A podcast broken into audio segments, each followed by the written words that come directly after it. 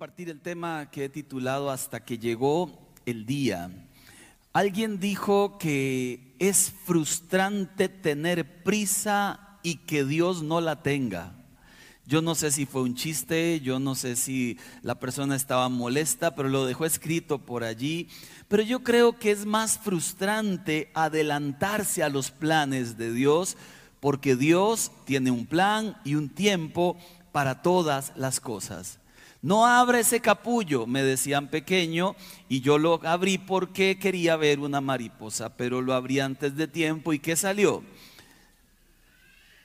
Un mutante, eso es lo que sale cuando nos adelantamos a los tiempos de Dios. Los tiempos de Dios son buenos, son perfectos para usted, para mí, para la humanidad. José vivió 23 años antes de ver cumplida una promesa de Dios. David pasó por un tiempo de servicio a un rey loco antes de él quedar como el rey de todo Israel. Daniel pasó por la esclavitud antes de ver las visiones de Dios y ser llamado aquel gran profeta Daniel. Así como un bebé nace en el tiempo preciso, así Dios ha, determinó, ha determinado un tiempo para su primera venida, para su segunda venida, para la gran tribulación, para la batalla de Armagedón y además para aquellas cosas que para usted y para mí son muy importantes. Quiero que sepa que Dios se mira, lo macro y también a nuestras vidas de una forma individual. Eclesiastés, capítulo 3, versículo 1, lo dice así. Todo tiene un tiempo oportuno. Hay un tiempo para todo lo que se hace bajo el cielo. Quisiera, por favor, es lo único que le voy a poner a decir que diga conmigo, por favor, todo tiempo es bueno si estoy en las manos de Dios. Todo tiempo es bueno si estoy en las manos de Dios. Aunque por fuera no se vea tan lindo lo que vivo o la espera que tenga, todo tiempo es bueno si estoy en las manos del Señor. Eclesiastés 3, verso 11 vuelve a apuntalar en la misma idea. Dios hizo todo hermoso en su momento y puso en la mente humana el sentido del tiempo, aun cuando el hombre no alcanza a comprender la obra que Dios realiza de principio a fin. No se trata de que entendamos qué es lo que Dios está haciendo en lo oculto, se trata de saber que estamos en sus manos. Y es lo que el salmista decía en el Salmo 31, 15 en tu mano están mis tiempos. En realidad lo que le está diciendo es, en tu mano está mi vida y si mi vida está en tus manos, cualquier tiempo que yo viva será un tiempo bueno. Los griegos, por ejemplo, hablaban del tiempo en dos conceptos. Concepto número uno, el cronos, y concepto número dos, el kairos. ¿Qué es el cronos? De allí viene la palabra cronómetro. Es el tiempo medido por el reloj, lo que llamamos el calendario, el tiempo de rutina que se repite una y otra vez. Es la hora señalada dentro de un límite establecido el Cronos mira hacia adelante, no se detiene. Una fecha más, un proyecto más, una meta más. Siempre nos agarra mirando hacia el futuro, lo que va a ocurrir mañana y pasado mañana. Este es el Cronos. Pareciera que a veces la vida se nos va en ese tiempo, pensando en el mañana y olvidándonos del hoy. Pero no voy a hablar de ese tiempo, voy a hablar del segundo concepto del tiempo, que es el kairos. El kairos es la medida correcta, un periodo definido, un tiempo oportuno. Se le llama también el tiempo de la oportunidad. Es la fecha que Dios establece, momentos de la historia para llegar a la vida, a una nación, a tu vida y cumplir aquello que Él ha prometido. Por eso usted ha escuchado predicaciones de alguien que ha dicho alguna vez, es el kairos de Dios. Está hablando justamente de el tiempo donde Dios llega, actúa y hace lo que tanto anhelamos o lo que esta humanidad tanto ha anhelado. Gálatas capítulo 4, versículo 4 lo dice así. Sin embargo, Cuando se cumplió el tiempo establecido, Dios envió a su Hijo, nacido de una mujer y sujeto a la ley. Dios lo envió para que comparara, para que comprara la libertad de los que éramos esclavos de la ley a fin de adoptarnos como hijos suyos. Había un tiempo establecido por el Padre para que Jesús viniera a morir a esta humanidad. Podríamos decir entonces que el Kairos está centrado en la perfecta voluntad de Dios. Es el momento cuando las cosas ocurren, le decía, cuando la promesa se cumple, cuando llega lo que anhelas. Mire, al final yo me ponía a pensar, ¿será que Dios está interesado solo en las cosas gigantescas y no en nuestras vidas? Hay tantos versículos que hablan de esto, pero he escogido un par.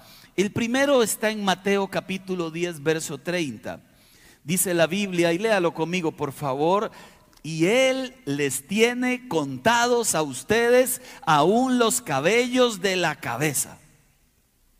De verdad, de verdad, eh, de verdad, es, es, que importa mucho el cabello de la cabeza que en algún sentido se cae. ¿Importa mucho eso o está hablando Dios también de otra cosa?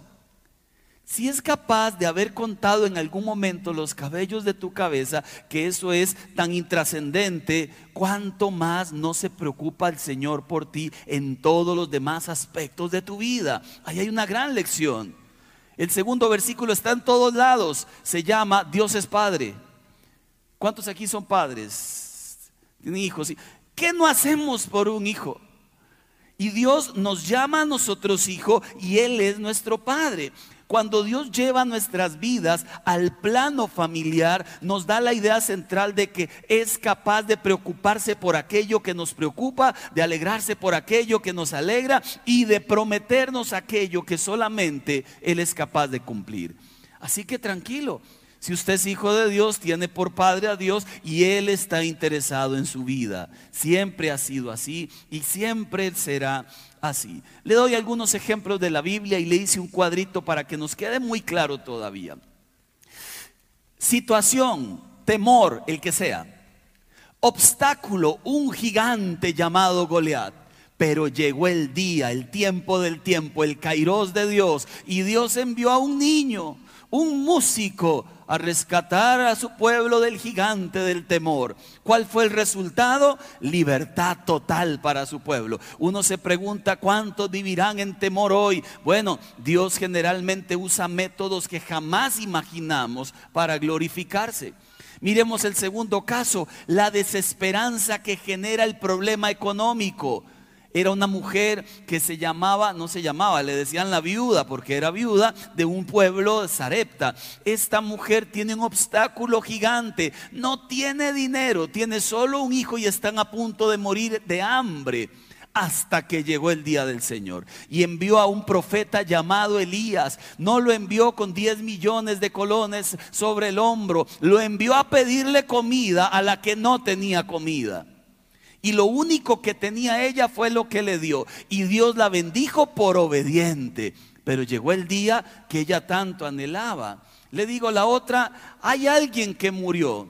El viejillo se llama Lázaro. Obstáculo lleva cuatro días de muerto hasta que llegó el día. ¿Cuál fue el día? El día en que Jesús llegó al lugar donde estaba aquel muerto y lo levantó, lo resucitó. Esta historia se repite mucho matrimonios que vivían como muertos hasta que llegó el día en que Jesús llegó a su vida, gente que vivía en adicción sexual a las drogas, al licor, hasta que llegó el día donde Jesús llegó a su vida y los pasó de muerte a vida. Hay un día de cumplimiento de Dios de sus promesas. Siempre ha sido así en la Biblia. ¿A cuánto les alegra escuchar eso?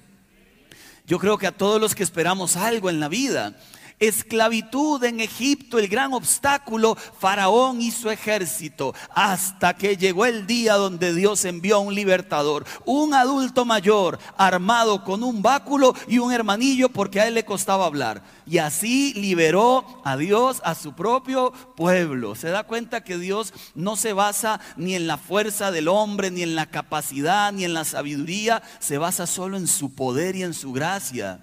Si miramos allá, la promesa, siempre hay promesas que esperamos. Dios hace una promesa a Abraham, pero hay un obstáculo. Su mujer tiene solo 65 años y además es estéril. Más difícil no podía ser, ¿verdad? Y además pasan, no, no, no pasa los 65, pasan 20 años más, 5 años más. La señora ya jamás de la vida puede tener hijos hasta que llegó el día.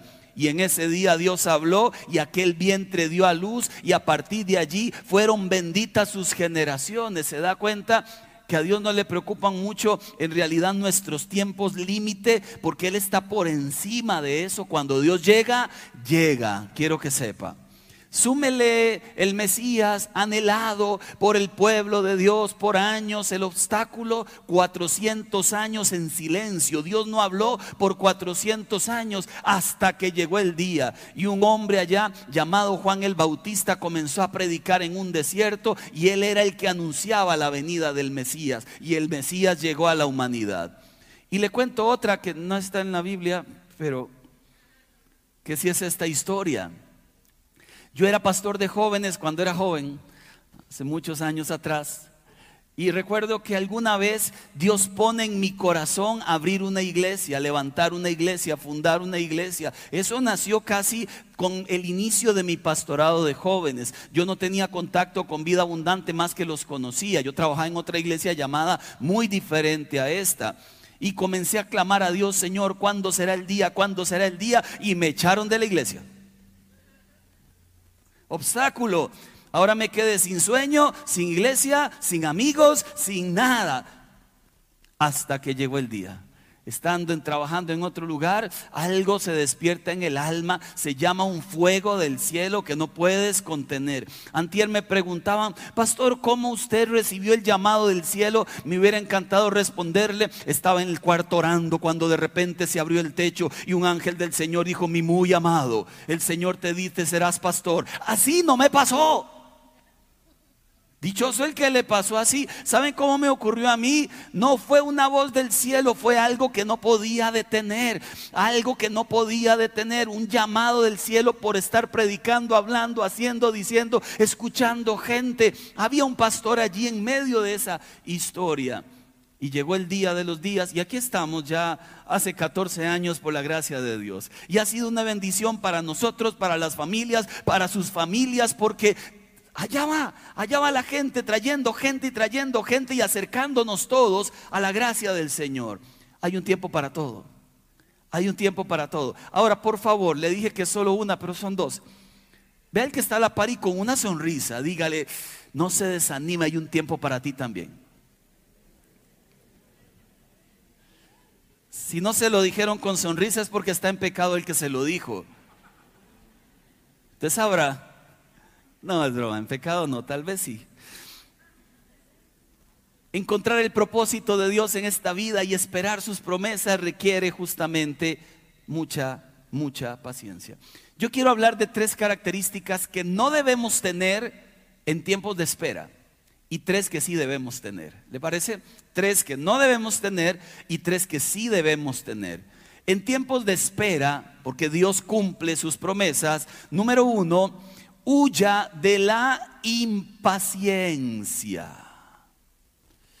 Peligrosísimo enemigo del cristiano, la impaciencia. Génesis capítulo 16 versos 1 y 2, Sarai, la esposa de Abraham, no le había dado hijos, pero como tenía una esclava egipcia llamada Agar, Sarai le dijo a Abraham, el Señor me ha hecho estéril, por lo tanto, además controladora y mandoncita, ve y acuéstate con mi esclava Agar, por medio de ella tendré hijos. Dios le dijo a esta mujer, tendrás un hijo, muy a pesar de que ella ya era mayor, muy a pesar de que era estéril, cuando Dios dice algo lo cumple, ella solo tenía que esperar, pero le ganó la impaciencia. ¿Qué significa esto? Que ella hizo por manos humanas lo que Dios había determinado hacer por mano celestial. Y no hay nada más grave que adelantarse a los planes de Dios. Por desesperación la gente comete locuras. Por impaciencia la gente deja buenos trabajos. Por impaciencia la gente se pasa de iglesia, de una iglesia a otra y no se despiden. Nunca voy a entender esa falta de todo, ¿verdad? Si usted algún día se va de acá porque Dios se lo pone, no hay problema. Despídase y luego se va. No lo haga al revés. Al revés no le digo a nadie, me voy y con el tiempo me topo al pastor ay, miras que me fui. Mire, eso no se hace.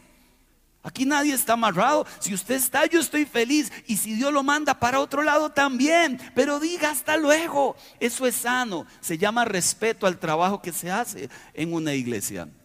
Solo como dato, porque siempre pasa que se topa uno a alguien en la calle extraño y luego se enoja porque usted no me ha llamado. La vida es rara. Lo cierto es que la consecuencia grave de esta decisión de Sarai tuvo una repercusión forever and ever. Tiene un hijo llamado Ismael, del cual vienen los ismaelitas, del cual viene toda la descendencia de los musulmanes, los cuales no creen en Jesús como Señor y Salvador de la humanidad. En el libro del Corán creen en nuestro Jesús de una manera muy diferente que se la explicaré los miércoles en la noche en el programa Hablemos. ¿A qué voy? ¿Cuál es la implicación? Un enorme pueblo gigantesco en contra de la única esperanza de salvación que es Jesús. ¿Dónde nace todo este pueblo? De una decisión de impaciencia se da cuenta que hay situaciones en nuestras vidas que hasta hoy las pagamos caras por impaciencia. Le doy algunos ejemplos, comprar algo que no debíamos, el viaje que no teníamos que hacer, el carro que no debíamos tener. Por impaciencia nos metemos en unos enredos económicos y ni siquiera hablemos del amor. No, sí hablemos. Por impaciencia un clavo saca otro clavo. ¿Ha escuchado eso? Alguien le deja a usted y usted dice ahora para que veas que me hago de alguien rápido. Qué cosa y qué tragedia de relación. Por impaciencia y echa humarascal, se está quemando, entonces se casa. Al buen entendedor, pocas palabras. No se casó con la motivación correcta, sino con una motivación sexosa. Mire, hay por impaciencia la gente se casa en yugo desigual.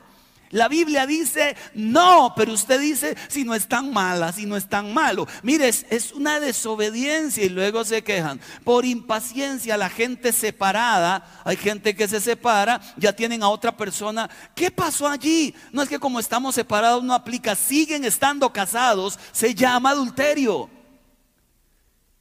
Luego vienen los divorcios, los descalabros, hijos por todo lado. ¿Por qué? Por decisiones de impaciencia. Yo le digo, debemos saber cuándo es Dios señalando y cuándo son mis emociones. Le doy tres indicadores. Cuando yo quiero algo y espero algo, pero la ansiedad, la desesperación y la precisa me ganan, eso no es de Dios. Posiblemente Dios te va a decir, te falta más horno, poquito más de horno. ¿Usted alguna vez no ha comprado algún baguette que viene blanco blanco? Yo he comprado alguna vez en alguna panadería un baguette, llego a la casa, mire, y se desinfla. Usted lo agarra y es que le faltó horno y sabe feo, no está bien cocinado. Usted lo parte, se desinfla. ¿Qué cosa más horrenda es ese baguette?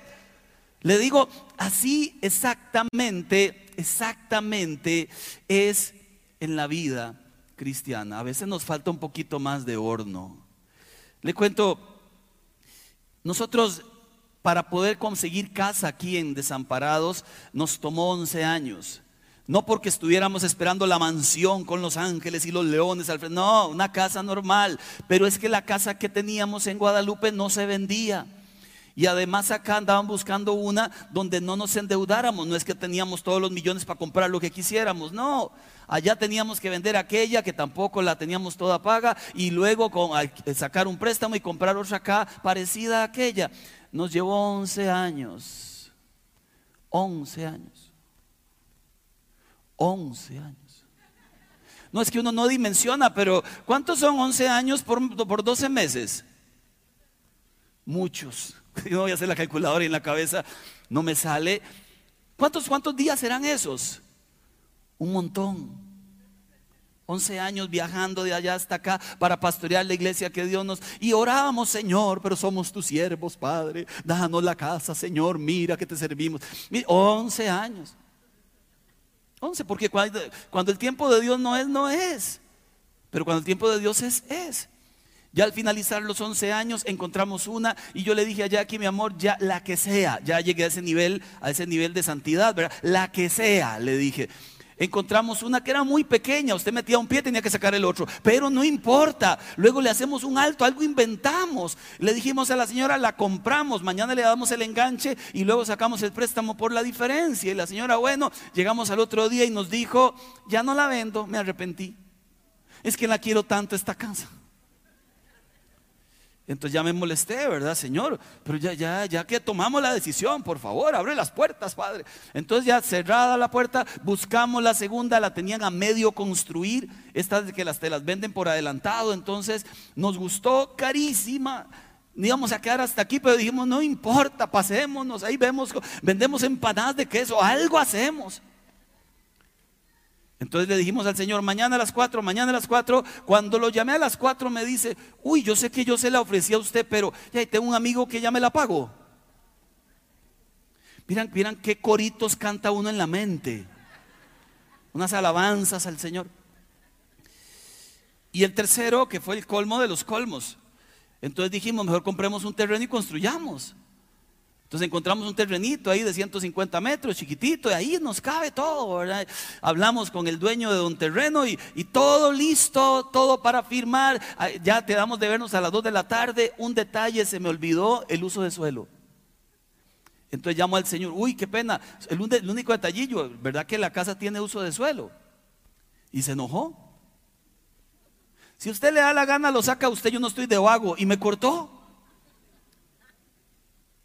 ¿Qué entendí? Que no era el tiempo. ¿Cómo lo tomé?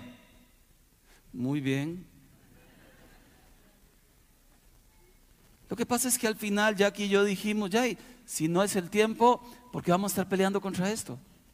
Oramos al Señor y le dijimos, te cambiamos la impaciencia por confianza tú estás en control. Si tenemos que viajar 11 años más, viajaremos 11 años más, no hay ningún problema. Igual con estos músculos aguantan, entonces vamos y venimos, no pasa nada, Señor. Por favor, solo danos la paciencia, la sabiduría y sobre todo la confianza de saber que estamos en tu mano y estamos en su mano. Seguí buscando, un día apareció una, en menos de un día ya era nuestra. Sacamos lo que faltaba del crédito, la compramos, ahí estamos, remodelamos algunas cositas. Es toda cosa, y vieran qué linda. Le metimos de todo y usted dirá, ay, sí, seguro está en quién sabe qué residencial. No, está ahí en el Porbe, en las Gravillas, para que sepa. No, no es que se imagina ahí, ya consiguió la de las piscinas. No tiene piscina cuando se mete el agua a veces. Pero, ¿a qué voy? Hay un tiempo para todas las cosas, pero es necesario confiar. La desesperanza, la impaciencia no suma nada. Ahora, ¿por qué podemos confiar? Por muchas razones. Números 23, 19, dice la Biblia, Dios no es un simple mortal para mentir y cambiar de parecer. ¿Por qué puedes confiar? Porque Dios no miente. ¿Por qué puedes confiar? Lucas 1.37, porque para Dios no hay nada imposible. Porque puedes confiar Isaías 43, 19, porque Él promete, voy a hacer algo nuevo, ya está sucediendo, no se dan cuenta, estoy abriendo un camino en el desierto, eso es imposible, y estoy haciendo ríos en lugares desolados, también imposible, pero para Dios no hay nada imposible. ¿Por qué podemos confiar? Dice Jeremías 29:11, porque yo sé los planes que tengo acerca de ustedes, son de bien, no de mal, para darles un futuro y una esperanza. Cambie la impaciencia por confianza. Cuando perdimos a nuestra bebé Abril, casi con cinco meses y resto de embarazo, es duro procesar una pérdida, llorar una pérdida, salir adelante. Es duro. Mucha gente todavía tiene secuelas de pérdidas de hijos, así, en el vientre. Luego dijimos, Jackie y yo, mejor no quedemos más embarazados, ¿verdad? Entonces oramos al Señor, Padre, no era tu voluntad, entonces no hay problema. Y luego quedó embarazada. De esas cosas que pasan. Mientras debatíamos en quién se opera, si ella o yo, entonces ahí quedó embarazada. ¿Cuántos aquí no se han operado? ¿Sabe? La alegría del embarazo de Tiago se vio opacada al principio por el temor. ¿Y si nos pasa lo mismo? ¿Y si, nos, y si volvemos a sufrir? ¿Y, si de nuevo pasa lo que pasó con Abril? y ese temor por una semana se apoderó de nosotros. Hasta que un día nos tomamos de la mano y dijimos, vivamos hoy, disfrutemos hoy, adoremos hoy, estamos embarazados hoy. Y todo lo que Dios hace es nuevo, diferente y perfecto. Así que, mire, ahí tiene nueve años de estar molestando. ¿Sabe? Se llama confianza en Dios, cambiada por la impaciencia. Número dos, Eliminemos de nuestras vidas mientras esperamos las dudas. Mateo 13:58, por la incredulidad de ellos no hizo allí muchos milagros. Los milagros ocurren cuando Dios encuentra corazones llenos de gente que le creen a Él, corazones llenos de fe, gente que le cree a Él, porque la duda obstaculiza los milagros de Dios. Quien duda se desanima y deja de esperar. Quien duda se enoja y se resiente. Quien duda se pierde en pensamientos negativos. Quien duda suele compararse con otros, aquellos que les va mejor que a usted. Quien duda en realidad de lo que está dudando es de la bondad de Dios.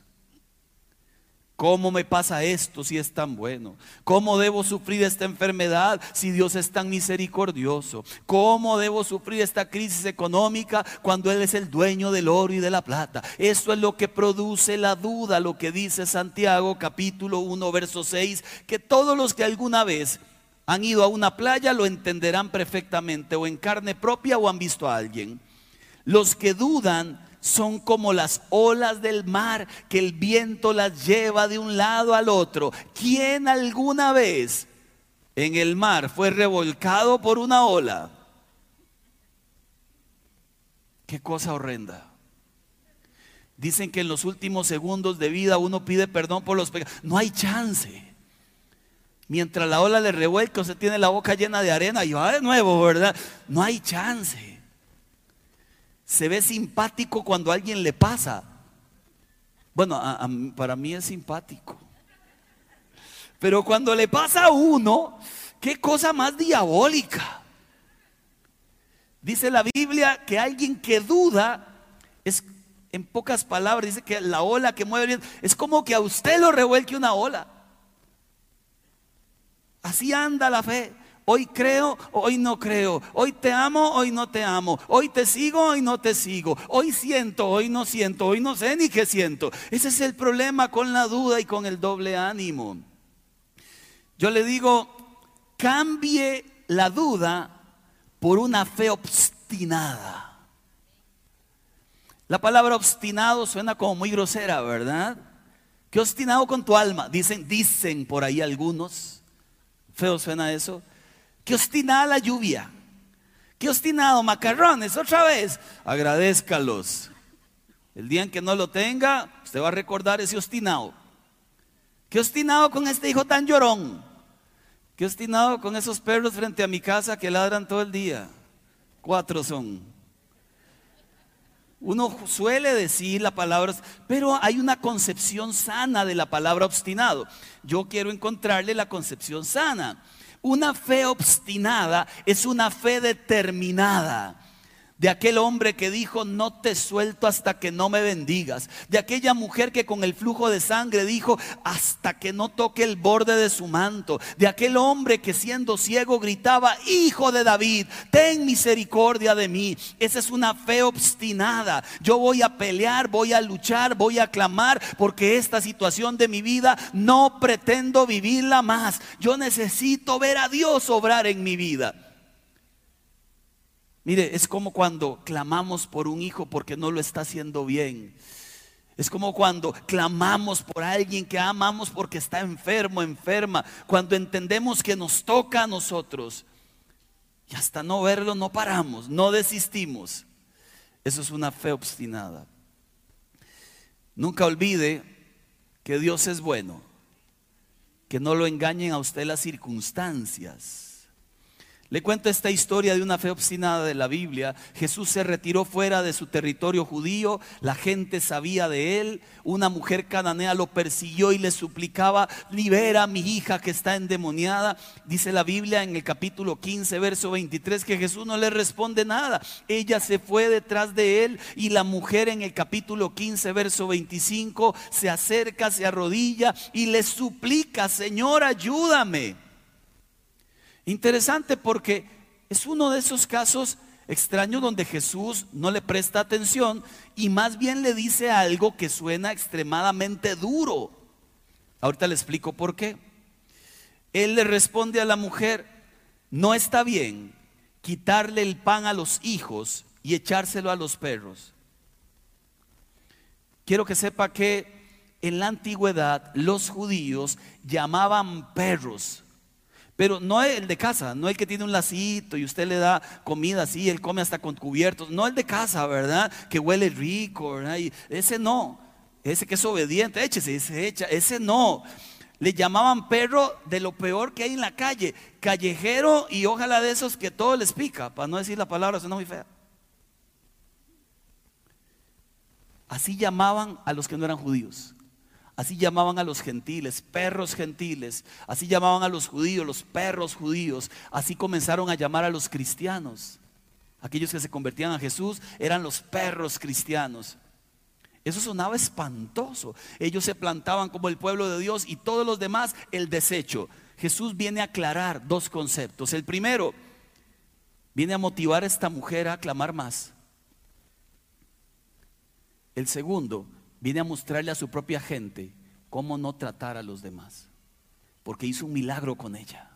Si él de verdad hubiera pensado que ella era un perro, créame, no hace milagros con ella. Pero ahí abrió la puerta a todas las demás personas de la humanidad. Y él lo que plantea es lo que hubiera planteado cualquier judío.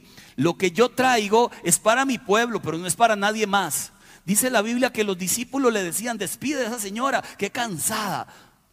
No, dice la Biblia que cansada, pero es la versión popular, ¿verdad? Qué cansada, señora más, qué intensa, despídela, ya estamos cansados. ¿Qué hace esta mujer? Tiene una fe obstinada. ¿Qué hizo? Dice la Biblia en el verso 27.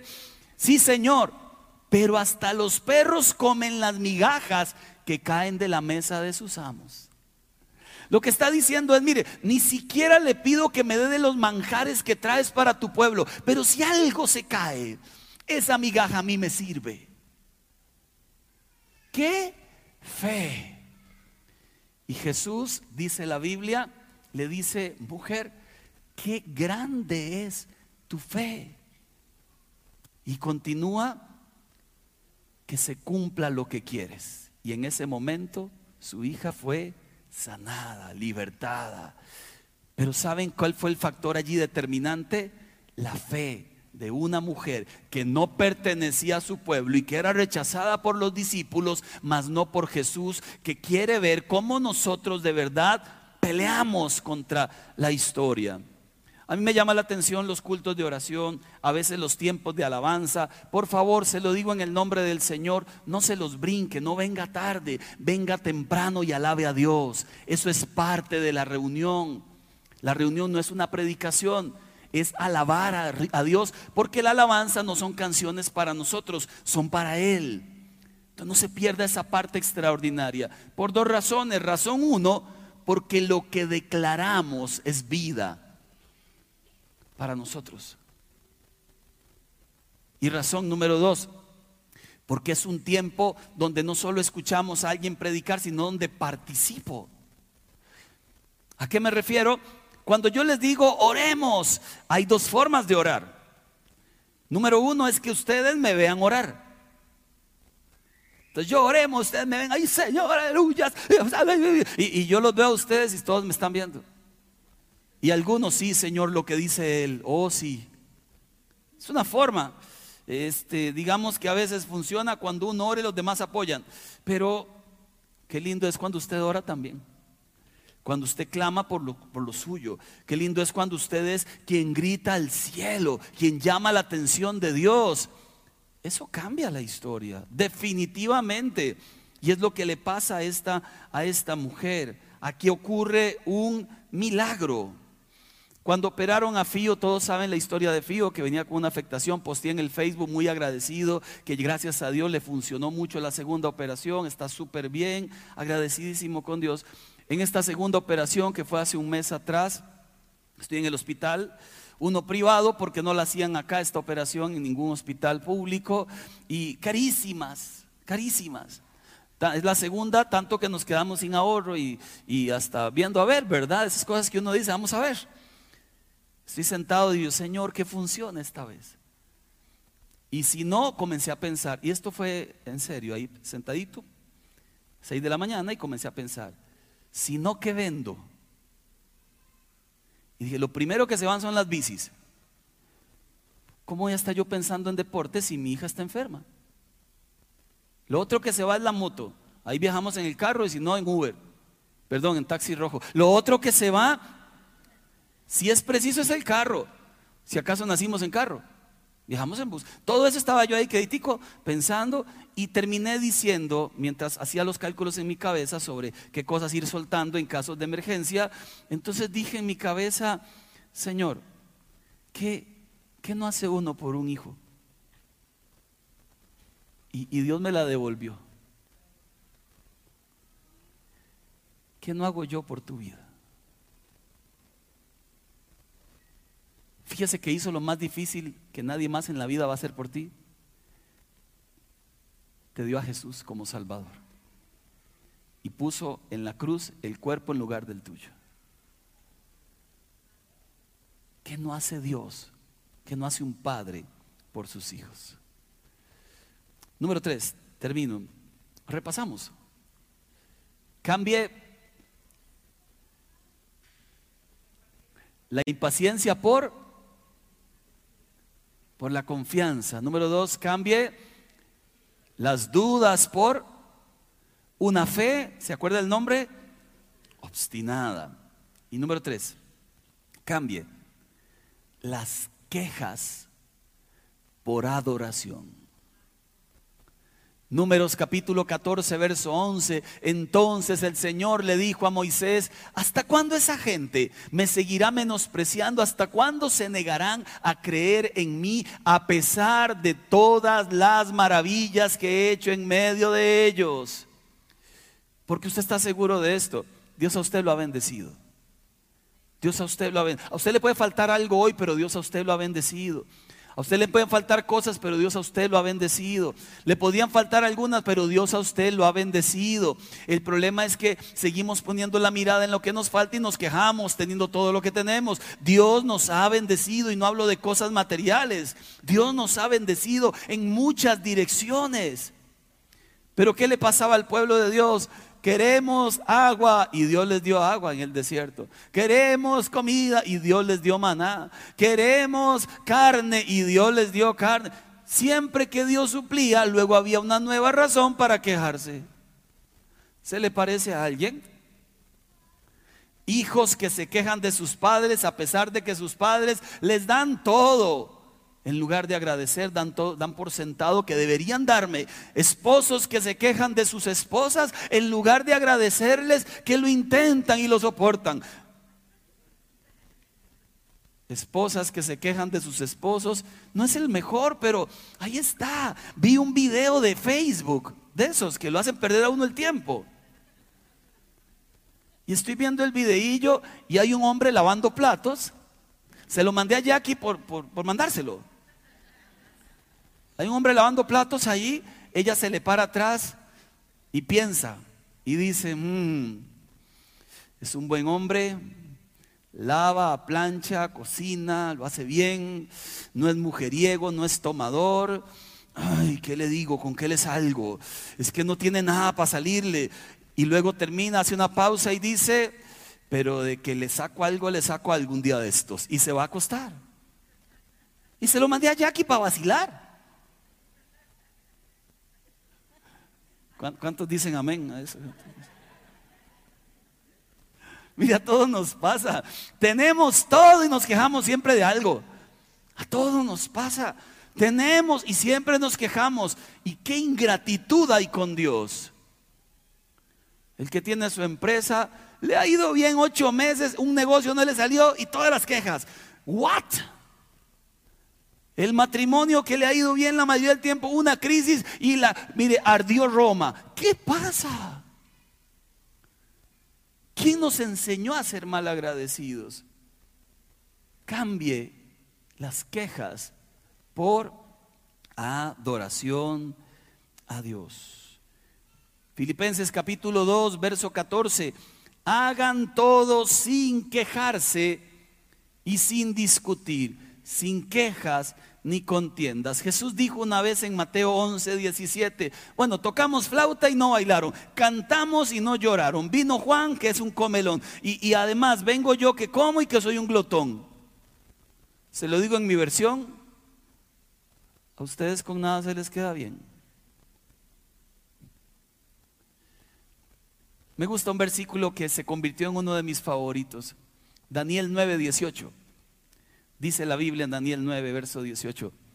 Al hacerte estas peticiones, las que sean, no apelamos a nuestra rectitud, sino que apelamos a tu misericordia. Una oración buena, correcta y de adoración. Señor, sáname no porque yo sea muy bueno, ni no, sino porque tú eres bueno y eres un Dios sanador.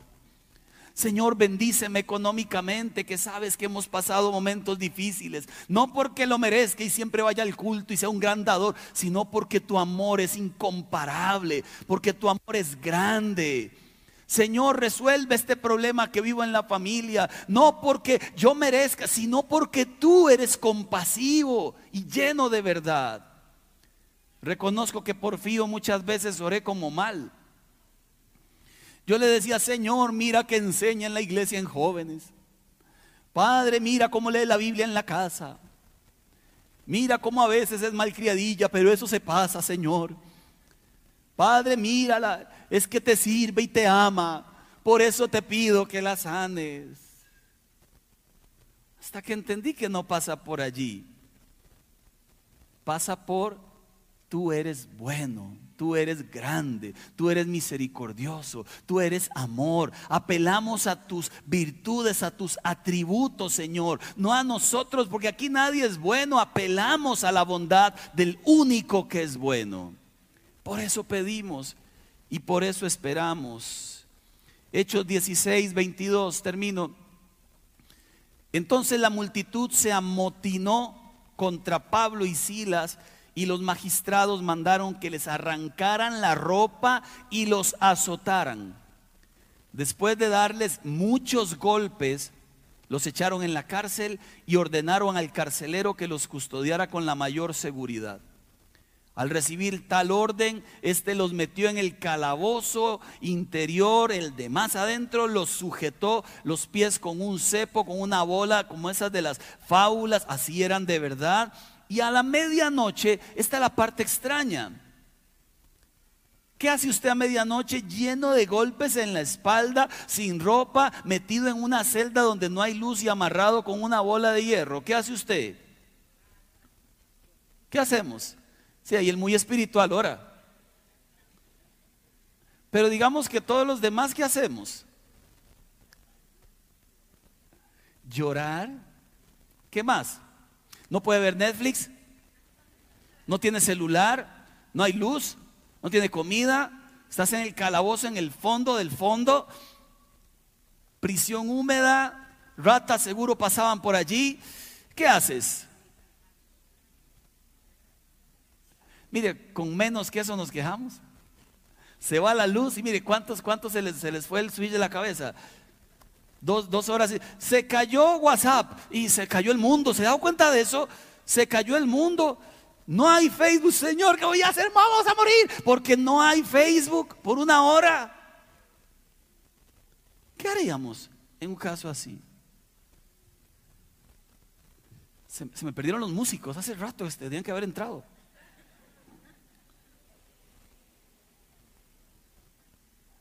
Ellos muy quitados de la pena, pero no importa. Dice el verso 25 y 25. Léalo, porfa, léalo duro, porfa, léalo conmigo. A eso de la medianoche, Pablo y Silas se quejaron. Ah, perdón, otra vez, perdón. Es que me, me equivoqué, pensé que estaba leyendo mi historia. A eso de la medianoche, Pablo y Silas se pusieron a orar y a cantar himnos a Dios. No, y continúan. Los otros presos los escuchaban. De repente se produjo un terremoto tan fuerte que la cárcel se estremeció hasta sus cimientos y al instante se abrieron todas las puertas y a los presos se les soltaron las cadenas. Alguien decía que cuando adora las cadenas caen. ¿Alguna analogía habrá de eso? Por lo menos las cadenas interiores. Cuando adoramos las cadenas caen. Le termino contando cuatro historias eh, de 20 mil, de 20 mil. Cinco años esperando a la mujer de mi vida. Cinco años estuve solo, cinco años. Cuando le entregué mi vida al Señor, cinco años solo esperando. Hasta que llegó Jackie. Se enamoró de mí, me echó el cuento. Me pidió matrimonio. Y ahí estamos ya 22 años después. Pero, pero yo sí me cansé de esperar. Cinco años es mucho. Yo le decía a Dios, Señor, si es que he de ser monaguillo, lo que sea, Padre, yo, porque ya en serio yo me cansé. Hasta que reposé en Dios y le dije, si no me caso nunca, no me caso. Y cuando ya uno reposa, las cosas llegan. Ya cuando la ansiedad se vaya. En la universidad hice la primera tesis que me pusieron a hacer me la devolvieron nueve veces. Ya lo perdoné al profesor ese. Nueve son muchas. Por Dios, nueve. A la cuarta vez que me la devolvió desistí y dije, ya no estudio más. Cambio de carrera, por este no puedo. Y me desanimó el profesor. Y algo me decía, déle otra vez, inténtelo otra vez. A la novena fue. Luego saqué la licenciatura, luego la maestría, para que sepa por la gracia de Dios. Le conté 11 años esperando casa hasta que llegó el día. Dos años Fiorella con una afectación hasta que llegó el día.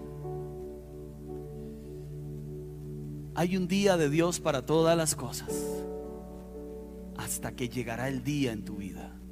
Puede ser hoy, puede ser mañana. Pero mientras tanto, no sea impaciente. Mientras tanto, no dude. Mientras tanto, no sé qué, mejor adore. Adore al que tiene tu vida en sus manos. Adórelo con todo lo que anhelas o que aunque no lo hayas recibido. Porque al final le digo algo, todo aquí pasará.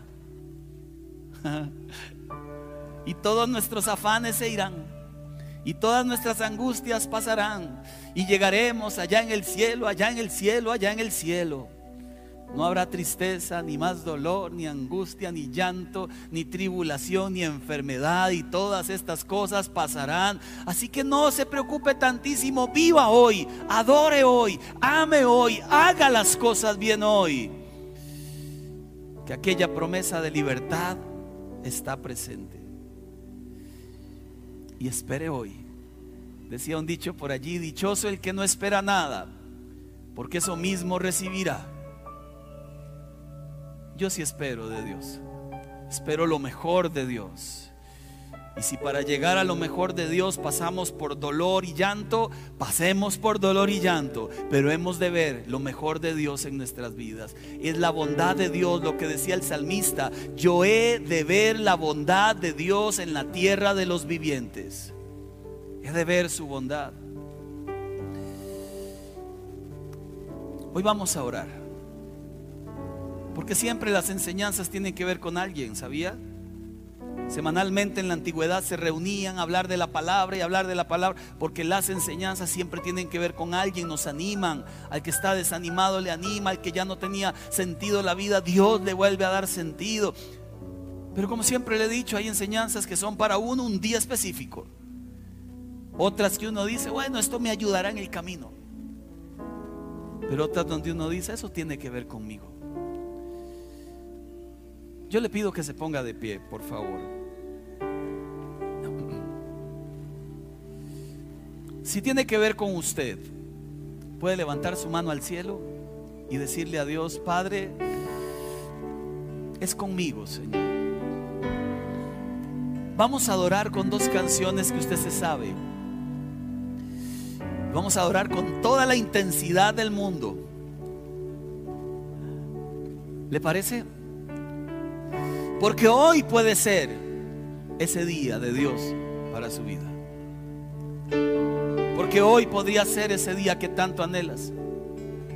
No son pocas las historias de milagros que escuchamos después de un corazón que se rinde a Dios. No son pocas las historias que te cuentan al final del pasillo. La semana anterior adoré, adorando a Dios, clamando a Dios y hoy veo esto en mi vida. Mire, no hay de por medio un billete. ¿Qué hay de por medio? Un corazón humillado delante de Dios. Eso es lo que Dios ve, un corazón contrito y humillado.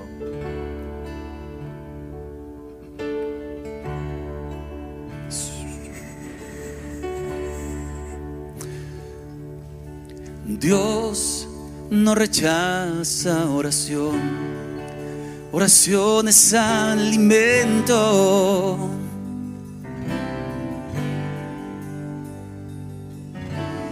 Nunca vi un justo sin respuesta o quedar en sufrimiento. Basta solamente esperar lo que Dios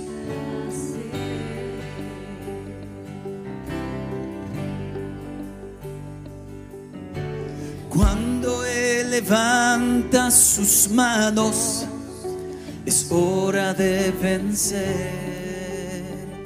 Oh, alaba, simplemente alaba. Si estás llorando, alaba. En la prueba, alaba. Si estás sufriendo, alaba. Su alabanza, Él es Dios va al frente abriendo caminos, quebrando cadenas. Manda a sus ángeles contigo a luchar. Si Él abre puertas, nadie puede cerrar.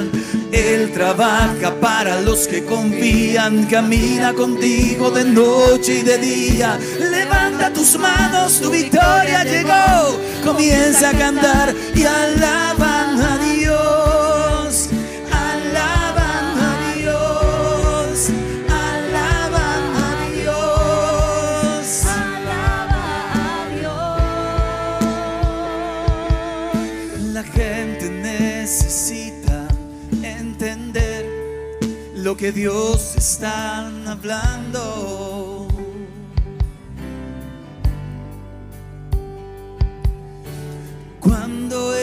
queda en silencio es porque está trabajando.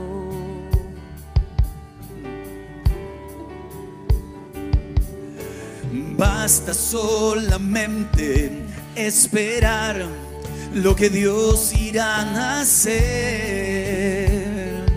Levanta tus manos en alto y clama al Rey del universo. Cuando Él extiende sus manos, es hora. es hora de vencer. Alabamos a Dios, solo alaba, simplemente alaba. Estás llorando, alaba. En la prueba alaba, si estás sufriendo alaba, no